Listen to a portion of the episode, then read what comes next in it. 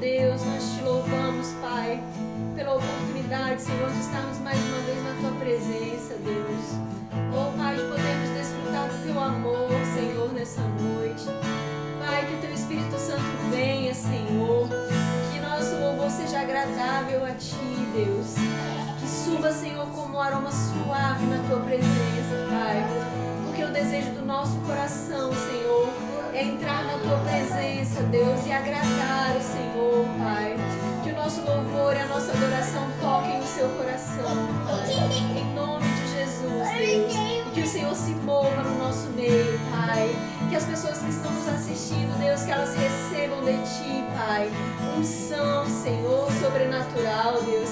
Que elas sejam tocadas pelo Teu Espírito Santo, Pai. Em nome de Jesus, nós possamos ver, Senhor, o Teu agir, Pai. Com sinais e maravilhas no nosso meio, Deus. Em nome de Jesus, Senhor.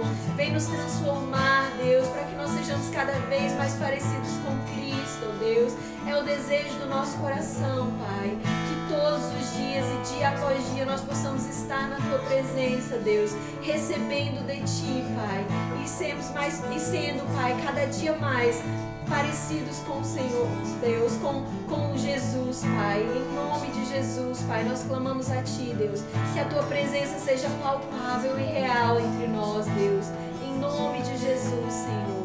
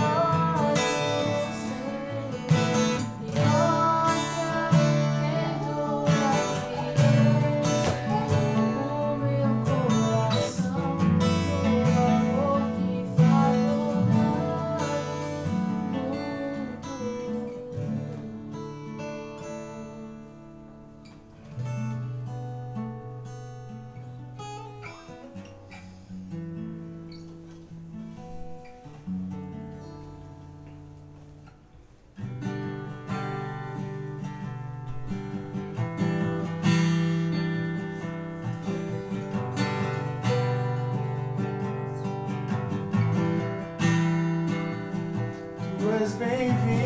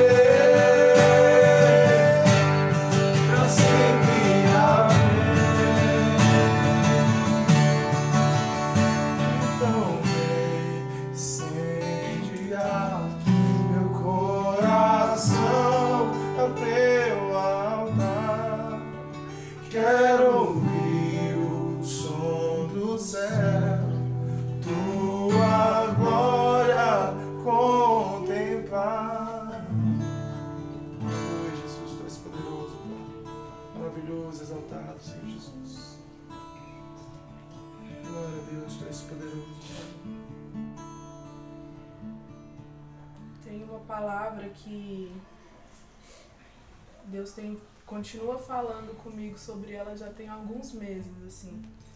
E sabe aqueles, por exemplo, você pega um livro para ler, você não lembra mais nada dele depois de um tempo, mas tem um trecho ou tem uma mensagem, ou tem um capítulo que Deus continua ministrando no seu coração muito tempo, você fala, não, era isso aqui que Deus queria falar comigo. Talvez eu releia em algum momento e o resto me acrescente, mas era isso aqui que Deus queria falar comigo, era isso aqui que Ele tinha para mim. E quando surgiu né, a oportunidade de falar, não tinha outra coisa. Eu acho que eu poderia procurar várias mensagens, ler a Bíblia inteira em uma semana, mas era isso que eu tinha que compartilhar. Primeiro por compartilhar com vocês, né, que são meus amigos, e porque eu acho que é algo que é muito necessário. E quem puder, eu queria que abrisse lá em Jeremias 12, versículo 5.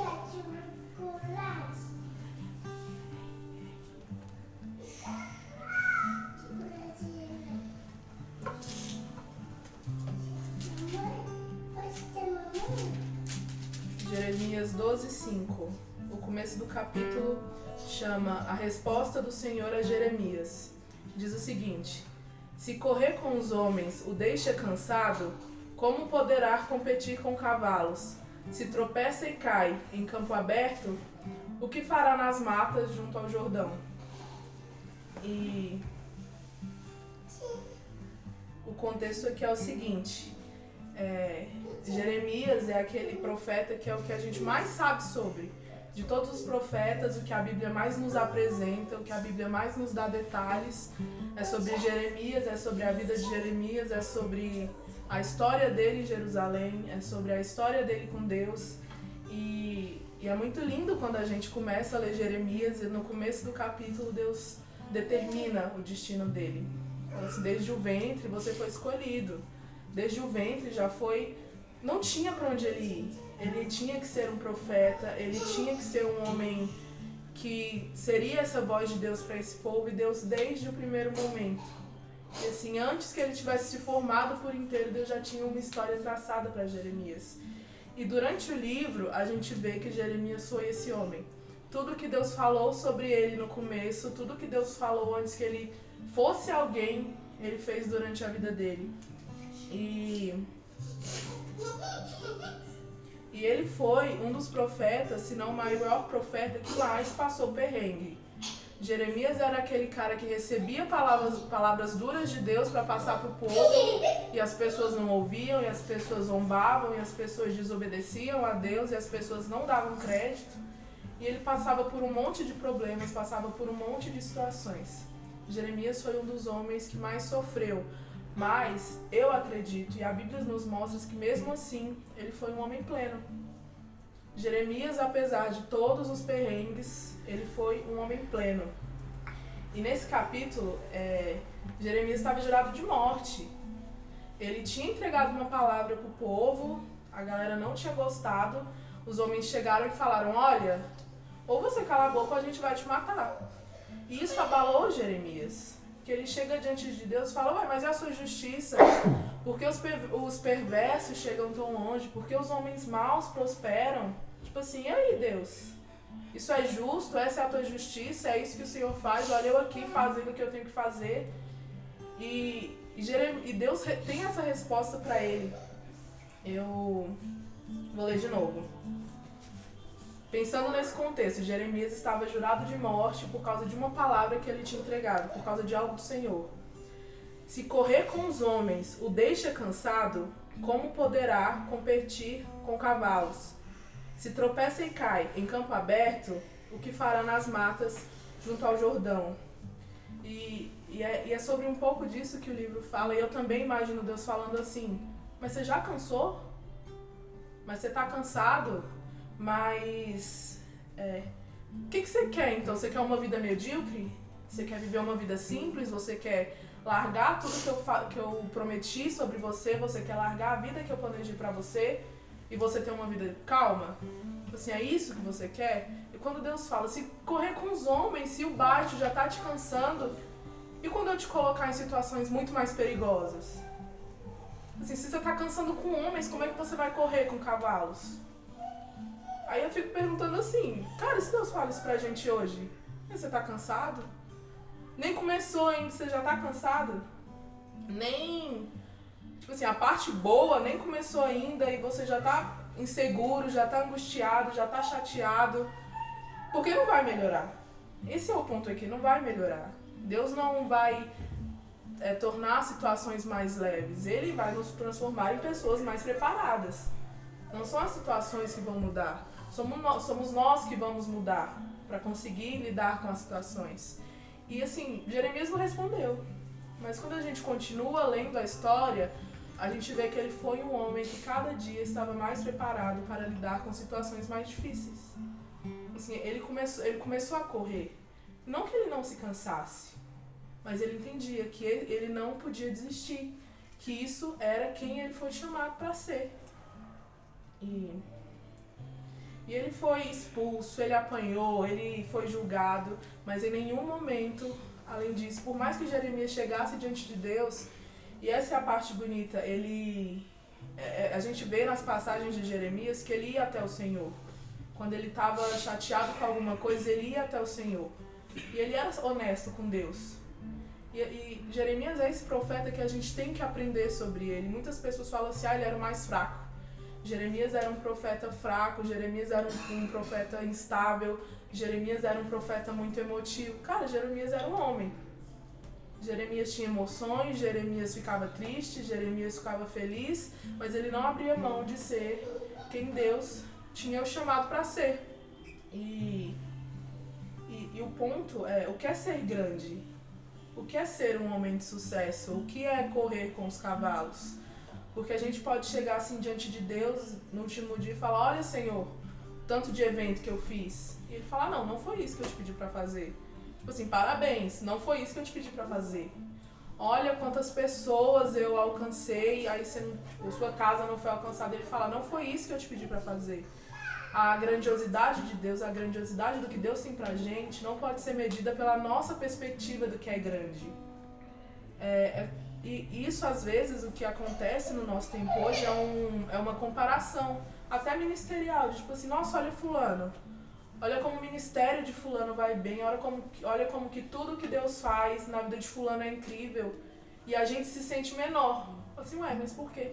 Fulano é tão grande e a gente não entende que o ser pleno e o ser grande é ser quem Deus nos chamou para ser, independente do que seja. E a questão é que o que fazia Jeremias ser um homem pleno não era que ele vivia sobre a alegria do mundo, não era que ele se satisfazia com elogios dos homens ou que ele era um homem super respeitado. A perspectiva de grandeza da sociedade não era grandeza para Jeremias. Ele entendia que ele era grande porque ele era quem Deus tinha chamado ele para ser. Porque ele cumpria o chamado de Deus na vida dele, independente de qualquer circunstância. Porque ele entendia que a identidade de Deus nele é o que traria felicidade. E felicidade não é ter momento de alegria constante, mas é entender, eu estou vivendo a vida que Deus quer que eu viva. E vai doer. Doeu para Jeremias também. E doeu muito para Jeremias que a gente lê na história. Jeremias, as pessoas não davam ouvido. Imagina se Deus pede para a gente fazer algo e a gente sabendo que isso não vai ter resultado. É, é entender que a minha felicidade está na obediência a Deus e não no resultado de uma ação minha. É entender que a minha felicidade está em cumprir aquilo que Deus quer que a gente cumpra e não em, em construir coisas no mundo e não é que as coisas não caminhem juntas, é, é que às vezes a gente vai por aquilo que é grande para o outro. E não entende que o, a maneira como Deus chama pessoas de maneiras diferentes, a maneira como Ele libera propósito de maneiras diferentes, traz per perspectivas diferentes sobre cada uma dessas pessoas. O que é grande para mim pode não ser grande para Luquinhas. O que é sucesso para mim pode não ser sucesso para outra pessoa porque ela tá vivendo a vida que Deus quer que ela viva e a minha é diferente. Eu não posso medir a bondade de Deus sobre a minha vida comparando com outro.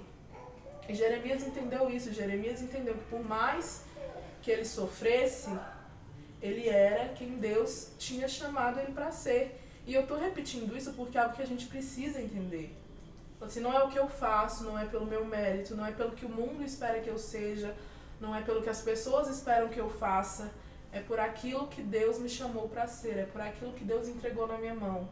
Que pode parecer pequeno diante dos outros, mas se eu tenho certeza que eu estou cumprindo o propósito de Deus, para mim é grande. Então eu não vou procurar é, me autoafirmar no outro. A palavra, é, Deus vai ser glorificado em mim, não pela, pelo outro entender. E, e, e, é interessante isso quando, assim, eu entendo que quando Deus fala, olha, você tá correndo com homem e já tá assim, e quando for com cavalos, é tipo assim, olha, não vai ficar mais fácil. Não vai, não vou baixar a guarda, as coisas não vão melhorar. E aí, você vai estar preparado? Você vai continuar? Quando a gente entende isso, é tipo assim, não, eu vou me preparar para essa vida, eu vou ter uma vida de excelência. Eu vou viver uma vida que glorifica a Deus em tudo, mesmo que não seja fácil, mesmo quando não está fácil. E, e o louco da vida com Deus é que mesmo quando está difícil, ainda existe plenitude ainda existe paz. E, e a gente ouve, as pessoas falam, ah, o evangelho é uma, é uma vida de desconforto, o evangelho é difícil. Mas a gente não reclama. Porque, assim, por mais que seja difícil, existe satisfação. A gente é completo em Deus. Existe alegria. É, é o mundo tá desabando e existe alegria. Não interessa se é mais fácil, ou se é mais difícil, se é uma situação é, horrorosa, existe satisfação, porque Deus é o dono da história. E Ele me preparou para aquilo. E eu tinha que viver aquilo. E quando eu entendo que eu estou fazendo pelo propósito de Deus, existe satisfação, por mais difícil que seja. Eu não duvido que a gente chegue no céu, encontre com Jeremias e ele fala: Nossa, eu fui um cara muito feliz. Eu fui plenamente feliz na terra. Aí, mas como? Você apanhou, você foi jogado, você foi esquecido. Você foi subjugada. Não, mas eu fui feliz. Eu fui feliz porque eu entendi quem Deus queria que eu fosse. E eu fui. E eu vivi a vida que eu tinha que viver. E esse é o louco. Eu falei, não, eu não quero viver o que as pessoas esperam de mim. Eu não quero viver o que o mundo espera que eu seja. Eu vou viver aquilo que Deus quer que eu viva. E as pessoas podem olhar e falar, cara, como a vida do Breno é difícil. Nossa, como o Breno consegue? Ele fala, não, eu sou plenamente feliz. Porque eu vivo a vida que Deus me chamou para viver. Esse, essa é, é o segredo da, do contentamento de Jeremias. E quando a gente vê que o livro de Lamentações também é atribuído a ele, não parece. Como é que a gente está falando de um homem tão pleno, mas que se lamentava tanto? Porque o segredo de Jeremias é que ele sabia para onde levar o lamento dele. Ele ia para Deus. Falou assim: Deus, o Senhor me chamou para isso. Então, se essa situação hoje não está fácil ou me desagrada, então eu volto com ela para Deus. Se isso aqui para mim hoje é ruim, ou eu não, às vezes nem tenho certeza se é o que Deus quer que eu faça, se é o que o passo que Deus quer que eu dê, então eu volto para Deus, porque não faz sentido, gente, é ter máscaras diante de alguém que sabe tudo. É, é falar assim, não, eu estou frustrado com isso, eu estou chateado, eu não me sinto alegre, eu não estou feliz, e chegar diante de Deus como se tudo estivesse bem, porque ele sabe que não está. E, e a maneira como Jeremias expressa a vulnerabilidade dele diante de Deus dava força para ele diante do resto. Ele ia para Deus, deixava lá, deixava mesmo o lamento, deixava a tristeza dele e ele saía de lá fortalecido. Não porque as coisas tivessem mudado, não porque as situações tivessem ficado mais fáceis, mas ele foi na fonte. Ele foi na fonte. É, é, é, é um exemplo básico da vida. Tipo, o seu chefe te deu um serviço muito difícil. Você precisa de ajuda, você não sabe o que fazer. Não é pra ele? Assim, mas isso aqui, o que, que você espera que eu faça? Qual é o certo? O que, que tem que ser feito? Ele vai lá, te explica, te encoraja, e você não sai se sentindo mais seguro? Com Deus é a mesma coisa. Se algo me desagrada, não é pro outro, não é pra mim, não é alimentar o meu espírito murmurador e chegar para orar diante de Deus como se tudo estivesse bem. Porque ele sabe que não tá. E, gente, não adianta se adiantasse, mas não adianta ignorar é, os momentos difíceis da vida ou ignorar as nossas tristezas não faz com que elas sumam. E, e eu tive momentos de chegar para Deus e falar: eu não gosto disso aqui, eu não tô feliz com isso aqui. é, eu não sinto alegria nas coisas e, e assim, tá tudo bem, não me senti culpada por chegar diante de Deus e falar que não estava satisfeita. E, e sair com a e sair dessa presença diante de Deus com a certeza da bondade dele. Porque a bondade de Deus não diminui quando as coisas estão difíceis. A bondade de Deus não diminui quando a gente não se sente preparado. A bondade de Deus não, se, não diminui quando a gente se sente inseguro de fazer aquilo que Ele mesmo mandou a gente fazer. Ele ainda é. Mas a gente tem que saber onde buscar. E, e não deixar que isso se perca, que essa verdade se perca, de que, não, eu estou fazendo aquilo que Deus me chamou para fazer. Eu estou sendo quem Deus quer que eu seja eu estou sendo quem Deus está me preparando para ser. Se, se Deus me quer como uma mulher forte, então eu vou agir como se eu já fosse. Na insegurança mesmo. Se Deus me quer como um homem forte, então eu vou agir como se eu já fosse. Isso naturalmente vai se tornando quem a gente é, no processo. E, e é importante que a gente comece a redefinir dentro da gente o que, que é felicidade, o que, que é plenitude, o que, que é alegria, porque todas essas coisas estão em Deus. Se a gente se desvia disso, se a gente olha para o que o mundo diz que é alegria, se a gente olha para o que o mundo diz que é sucesso, para o que o mundo diz que é grandiosidade, para o que o mundo diz que é ser feliz, a gente consequentemente vai se perder do propósito de Deus. Porque ele não chamou a gente para ser, para viver uma vida fácil diante dos olhos humanos, para viver uma vida é, confortável. A plenitude de Deus não tem a ver com isso, não tem a ver com um conforto externo, mas a plenitude de Deus tem a ver com ser quem Ele nos chamou para ser. E é ser feliz mesmo quando está tudo um caos, porque Deus está no controle. Eu estou vivendo a vida que Ele me chamou para fazer, fazendo aquilo que Ele me chamou para fazer. E, e a gente lê o livro de Jeremias, a gente vê tudo que ele passou e a gente vê como ele não desistia e, e ele não tem uma mudança e a vida dele não muda assim, nossa, olha lá, Deus honrou Jeremias. Nossa, olha lá, o povo ouviu ele. Nossa, olha lá, é, Jerusalém se voltou para o Senhor. Não. Jeremias, o livro de Jeremias termina do jeito que começa, triste. Jeremias viveu uma vida que as pessoas olhariam e chamariam de triste. Jeremias é, talvez seja visto como o profeta fracassado, porque ele falou e as pessoas não ouviram, porque ele morreu exilado, porque ele morreu apedrejado, porque ele morreu esquecido, ninguém nem sabe onde ele foi enterrado. Aí a gente chega no céu e o cara fala: Eu fui feliz. E minha vida foi muito top. Mas como? Não, eu vivi a vida que Deus queria que eu vivesse. E pronto. E é isso que a gente tem que fazer: é chegar lá no final e falar: Eu fui feliz. Eu fui plenamente feliz. Mas você não viveu tal coisa, mas é aquele problema, mas é aquela perca, mas é aquela situação. Não, tudo bem, eu fui plenamente feliz. Porque Deus, porque eu vivi a vida que Deus queria que eu vivesse. Porque eu fui plenamente quem Deus me criou para ser. Porque eu fiz tudo o que Ele queria que eu fizesse. E, e não interessa se foi, foi pequeno, se foi grande diante dos outros. É, é, e Paulo fala sobre isso também. Que não interessa se ele tem pouco, não, não interessa se ele está em abundância, ele em Jesus ele pode todas as coisas, ele pode todas as coisas naquele que o fortalece. E as pessoas às vezes têm uma interpretação errada desse versículo de não, então eu posso tudo. Mas quando o que Paulo fala é se, é, tá ruim ou se tá bom, eu posso no Senhor. Se tá fácil ou se tá difícil, eu posso Amém. no Senhor. E Jeremias já vivia assim. E esse é o padrão de Deus. Na história inteira, esse é o padrão de Deus. Homens comuns que entenderam que eles precisavam ser quem Deus tinha os feito para ser, que esse era o segredo da felicidade, que, que esse era o segredo da plenitude, que esse era o segredo de uma vida abundante, não sobre os olhos do mundo, mas sobre aquilo que Deus já tinha determinado. E eu acredito que Deus tem coisas determinadas para cada um de nós. E, e ele, ele, ele nos dá escolhas. E que a gente saia com essa pergunta hoje. É, o que, que a gente escolhe?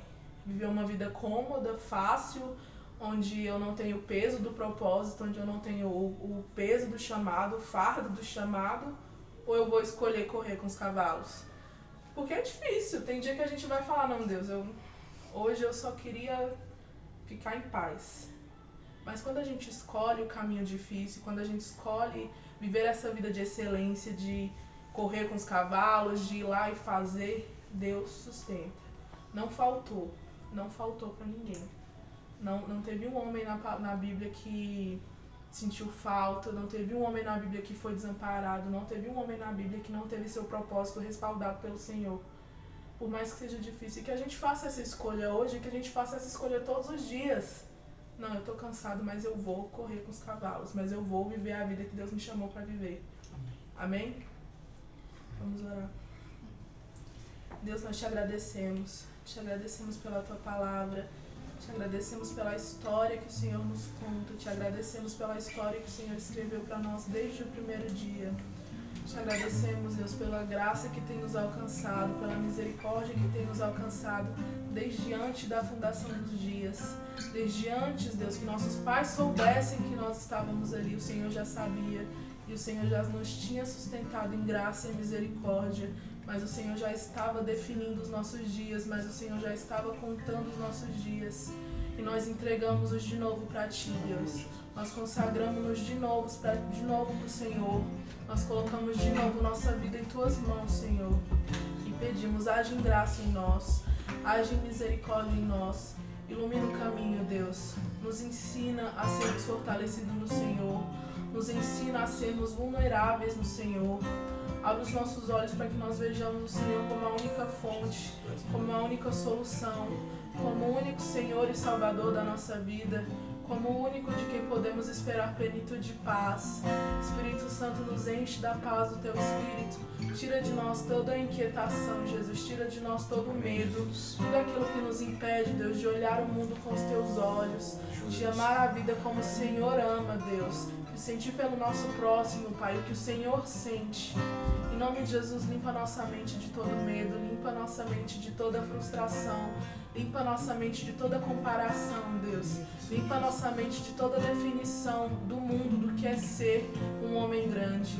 E faz-nos homens e mulheres, Deus, grandes em Ti, escondidos em Ti, Senhor, que vivem pela cruz, que vivem pela Tua verdade, que carregam a Tua verdade em nós.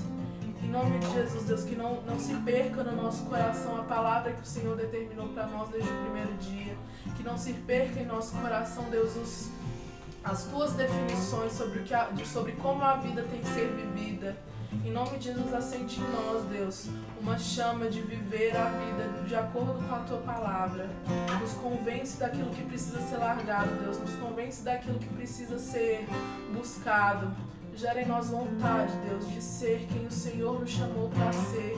Gera em nós saudade, Deus, daquilo que ainda não conhecemos sobre o Senhor. Gera em nós, Pai, fome e sede da tua palavra, fome e sede da tua presença. Gera em nós amor pelo que o Senhor ama, Pai. Seja em nós, através de nós, o reflexo da tua misericórdia no mundo, um reflexo da sua graça na nossa casa. Seja em nós, Deus, uma luz. Em nome de Jesus, que expõe os nossos erros para que haja conserto, para que haja recuperação do que foi quebrado e nos preenche de paz, nos preenche de paz para continuar a jornada, nos preenche de paz para os próximos passos, nos preenche de paz, Deus, para te ver no meio da confusão e entender o que o Senhor quer de nós. Fala sobre nosso coração de forma intensa todos os dias. Nos ensina a te ouvir. Nos ensina a ouvir a tua voz, Deus. Nos ensina a te encontrar na palavra. Nos ensina a te encontrar no secreto. Gera nós um coração, Deus, que não se abala. Gera nós um coração que não desiste. Gera em nós um coração, Deus, que está, que está tão guardado em ti que não é atingido por nada que não seja teu. Em nome de Jesus, gera em nós paz, paz sobre o nosso propósito, paz sobre o nosso chamado e nos preenche, Deus, da tua presença, daquilo que é só teu, Jesus. Nós te agradecemos porque o Senhor continua falando conosco, te agradecemos porque o Senhor continua se revelando a nós. Te agradecemos porque cada dia o Senhor nos dá uma nova oportunidade de te conhecer um pouco mais e de te expressar um pouco mais para o mundo, Deus. Obrigada por ter nos escolhido, obrigada por ter nos juntado, obrigada por nos dar Deus, obrigada por este dia, obrigada por essa semana e obrigada por tudo que o Senhor ainda vai fazer. Obrigada por tudo que o Senhor já sonhou, obrigada por tudo que o Senhor já determinou. Nós te louvamos, te agradecemos, Jesus. Amém.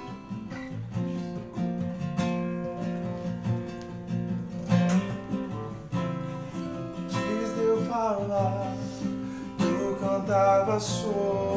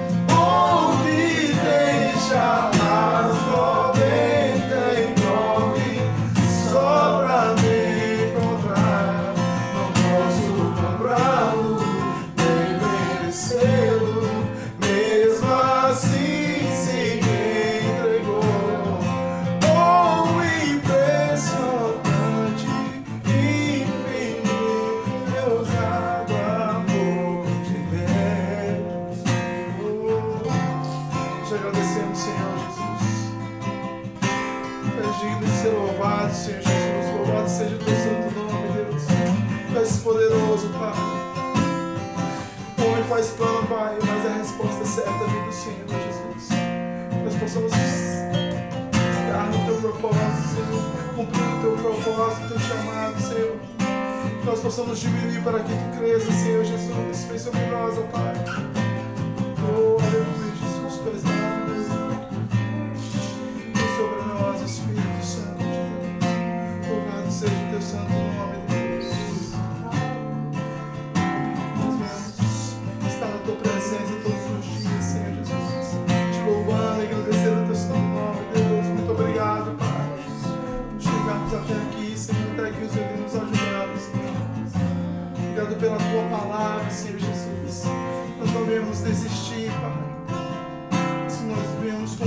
propósito, teu chamado. Vem sobre nós, Espírito Santo de Deus. Te louvamos, aleluia, Jesus.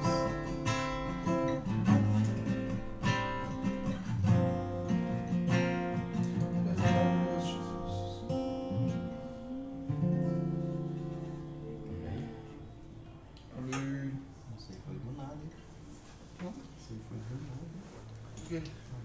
Podia compartilhar à vontade mesmo. Eu compartilhei umas 10 vezes.